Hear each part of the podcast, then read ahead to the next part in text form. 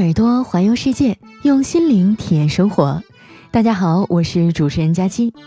本期节目由世界的生活家生活家地板特约播出。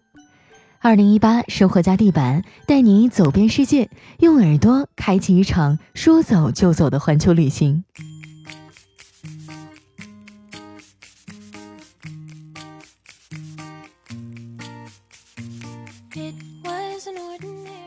从小呀，我就有一个环游世界的梦想。可能不同的人去实现梦想，有着不同的技巧和方法。有的人啊是靠勤劳和新颖的思路，有的是靠吃苦和过硬的技术。而我啊和他们都不一样，我纯粹啊是靠运气。因为运气好，所以别人宅在家里啊，弱到哪儿都不想去的时候，我受到了生活家地板的邀请，来到了美丽的新西兰。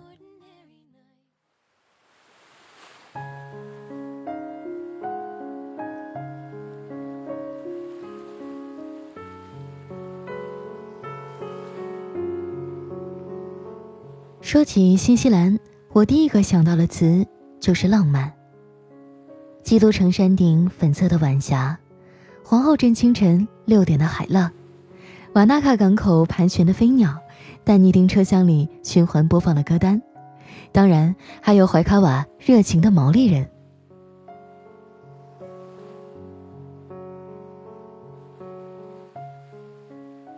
登上岛屿，满眼都是苍翠的绿色。鸟儿在这里也没有天敌，人们的生活舒适又安逸。新西兰被很多网友们评为一生一定要去一次的地方。说实话，我也是第一次坐国际航班，还一下就飞越了半个地球，心里还是蛮紧张的。临走前啊，老妈把我的行李箱塞得满满的，生怕我在国外不方便。托运行李的时候啊，工作人员问我：“女士。”您的行李箱里有易碎物品吗？我想了想啊，说有，然后把行李箱啊拖到一边，打开了，翻了半个多小时，最后啊，掏出来两袋干脆面。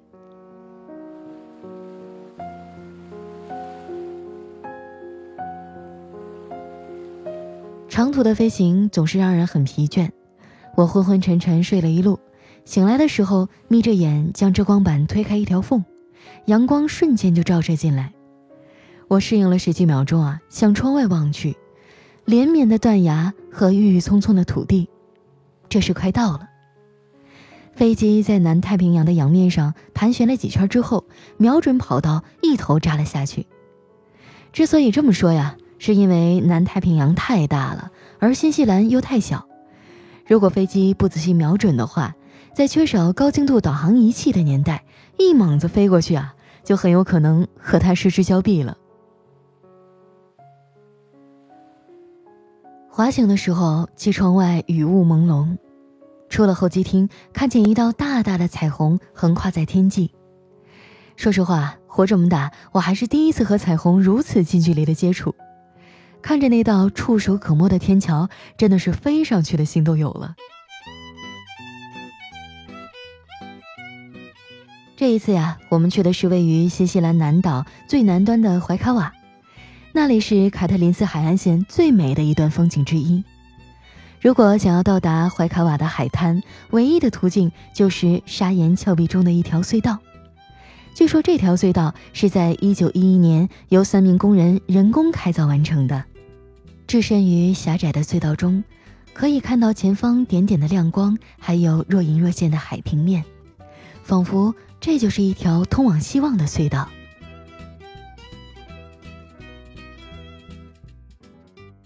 怀卡瓦是一个平常的新西兰小镇，没有重要工业，商业也不发达。在天气晴朗的季节，这里的人喜欢在街头的小店里享受美食。我们坐在一家冰淇淋店的露天座位上，一边吃冰淇淋一边聊天。附近树上的鸽子成群结队的飞下来。在我们旁边的空桌上，叽叽喳喳，蹦蹦跳跳，像是在索要食物。我随手把冰淇淋外面包裹的一层苏打饼掰碎，撒在桌上。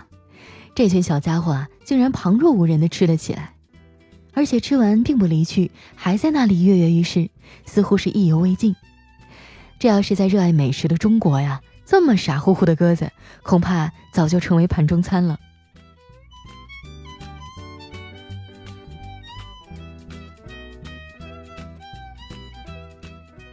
小镇上有一个特别的旅游项目，就是坐着蒸汽火车游览小镇，全程四十五分钟，有固定的运行时间，上车地点就在主街上。我们抵达的时候，已经有好几家上了火车，看起来都是游客，而且兴致非常高，期待着火车的启动。售票和导游是一位年迈壮硕的老人，做事很认真。司机大叔和随车大叔满脸满身黑乎乎的，但是却一直保持微笑。火车启动了，老人在努力地介绍小镇的历史。我走到火车头看沿途的风景，老式火车的轰鸣声和滚滚的浓烟扰乱了我的思绪。当我转身想要离开的时候，风向突然就变了，浓烟扑面而来。旁边的几个妹子立马就蹲下了，一个个双手抱着脑袋。我还在笑话他们像受惊的小松鼠到处乱窜，结果一张嘴啊就被风灌了一嘴的煤渣。我乖乖的坐回到座位上，导游凑过来和我聊天这么多年来啊，我一直在努力学习英语。上大学的时候英语就不太好，所以每次出门呢都随身携带一本超厚的牛津英汉双解词典。谁要是和我说英语啊，我就拿起来翻翻。如果实在翻不到啊，我就拿着词典拍他。可是这次出门着急啊，字典也没带，我只能硬着头皮啊，用蹩脚的英语跟他聊天我比了一个拍照的手势啊，跟他说：“呃，you and me，咔嚓咔嚓，OK。”没想到啊，我这么连比划带猜的，他居然听懂了。我们俩后来还聊得挺愉快。参观完小镇已经是下午了，天气又凉了几分。远处的村庄山峦笼罩在云雾之中，在微风的摇曳里时隐时现。云层移动的速度很快，不时地闪出一抹天青蓝。太阳就在这一闪而过的缝隙里露出一张笑脸，阳光温柔地洒在我脸上。成群的鸟安静地或站或飞，或者相互梳理着羽毛。看见有人走近，纷纷围了过来，似乎是要觅食，又像是在和你打招呼。然后再慢慢散开。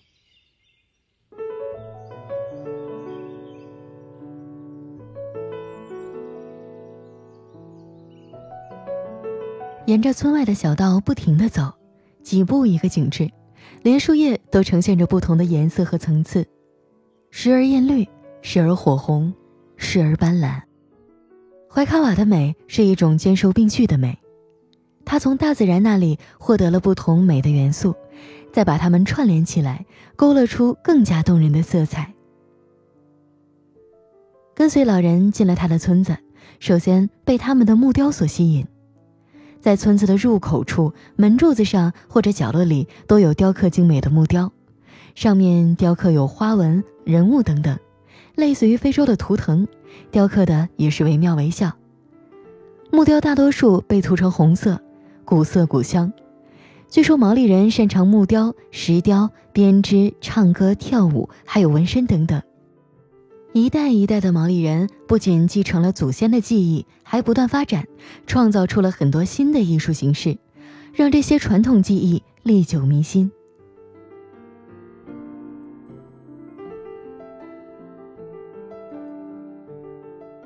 进了村子，呈现在眼前的是一些低矮的小房子。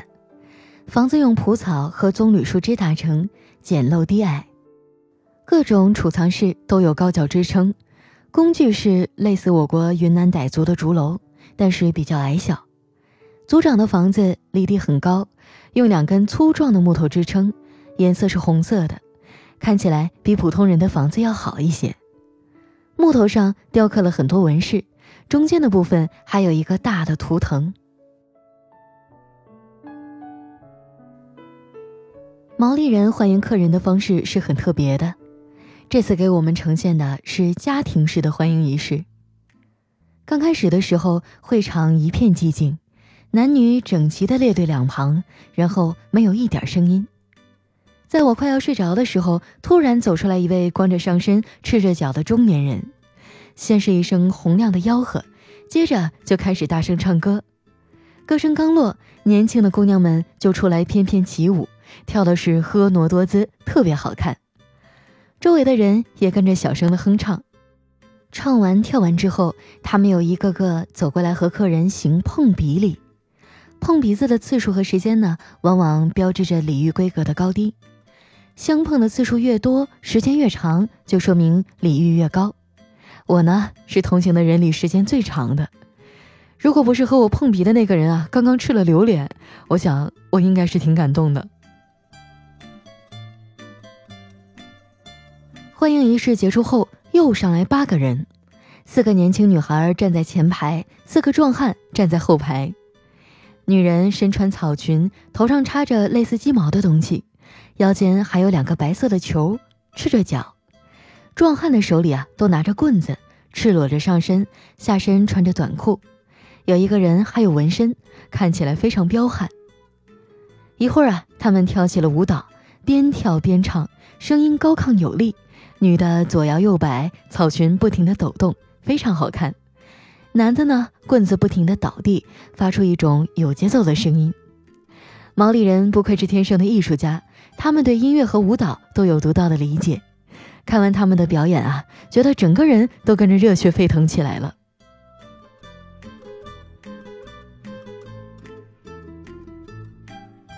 之后，老人带我们参观了村子。村子里有一个雕刻的大厅，他们会做一些雕塑卖给游客。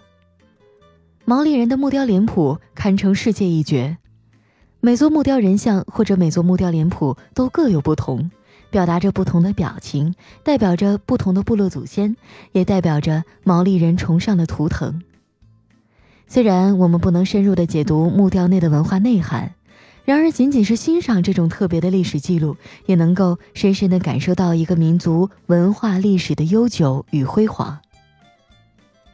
大厅里还有一些毛利人在干活，他们一刀一刀地在木头上雕刻，神情专注而喜悦。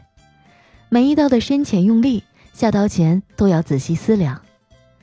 我觉得任何东西都可以作假，唯独情感是真实而掩盖不住的。就他们刻木头的那股劲儿啊，像极了去西藏朝圣的人。几百年来，世事变迁，毛利人的信仰却从未改变。我也被莫名的感动了，买了一个毛利人的木雕做伴手礼。从雕刻厅出来，天已经黑了，还下起了小雨。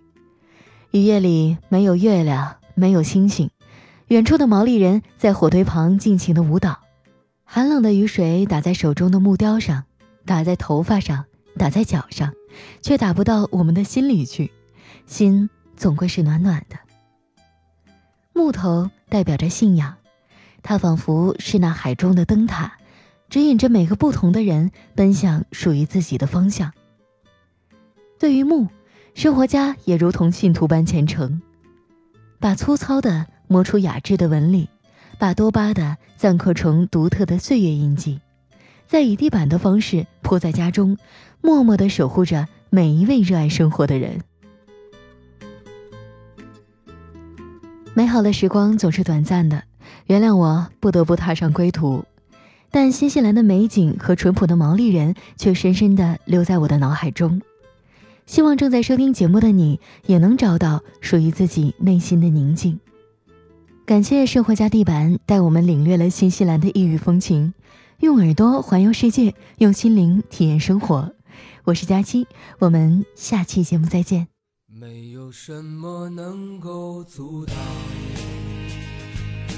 你对自由的向往，天马行空的生涯，你的心了无牵挂。穿过幽岁月，也曾感到彷徨。当你低头的瞬间，才发觉脚下的路，心中那自由的世界，如此的清澈高远。盛开着永不凋零。蓝莲花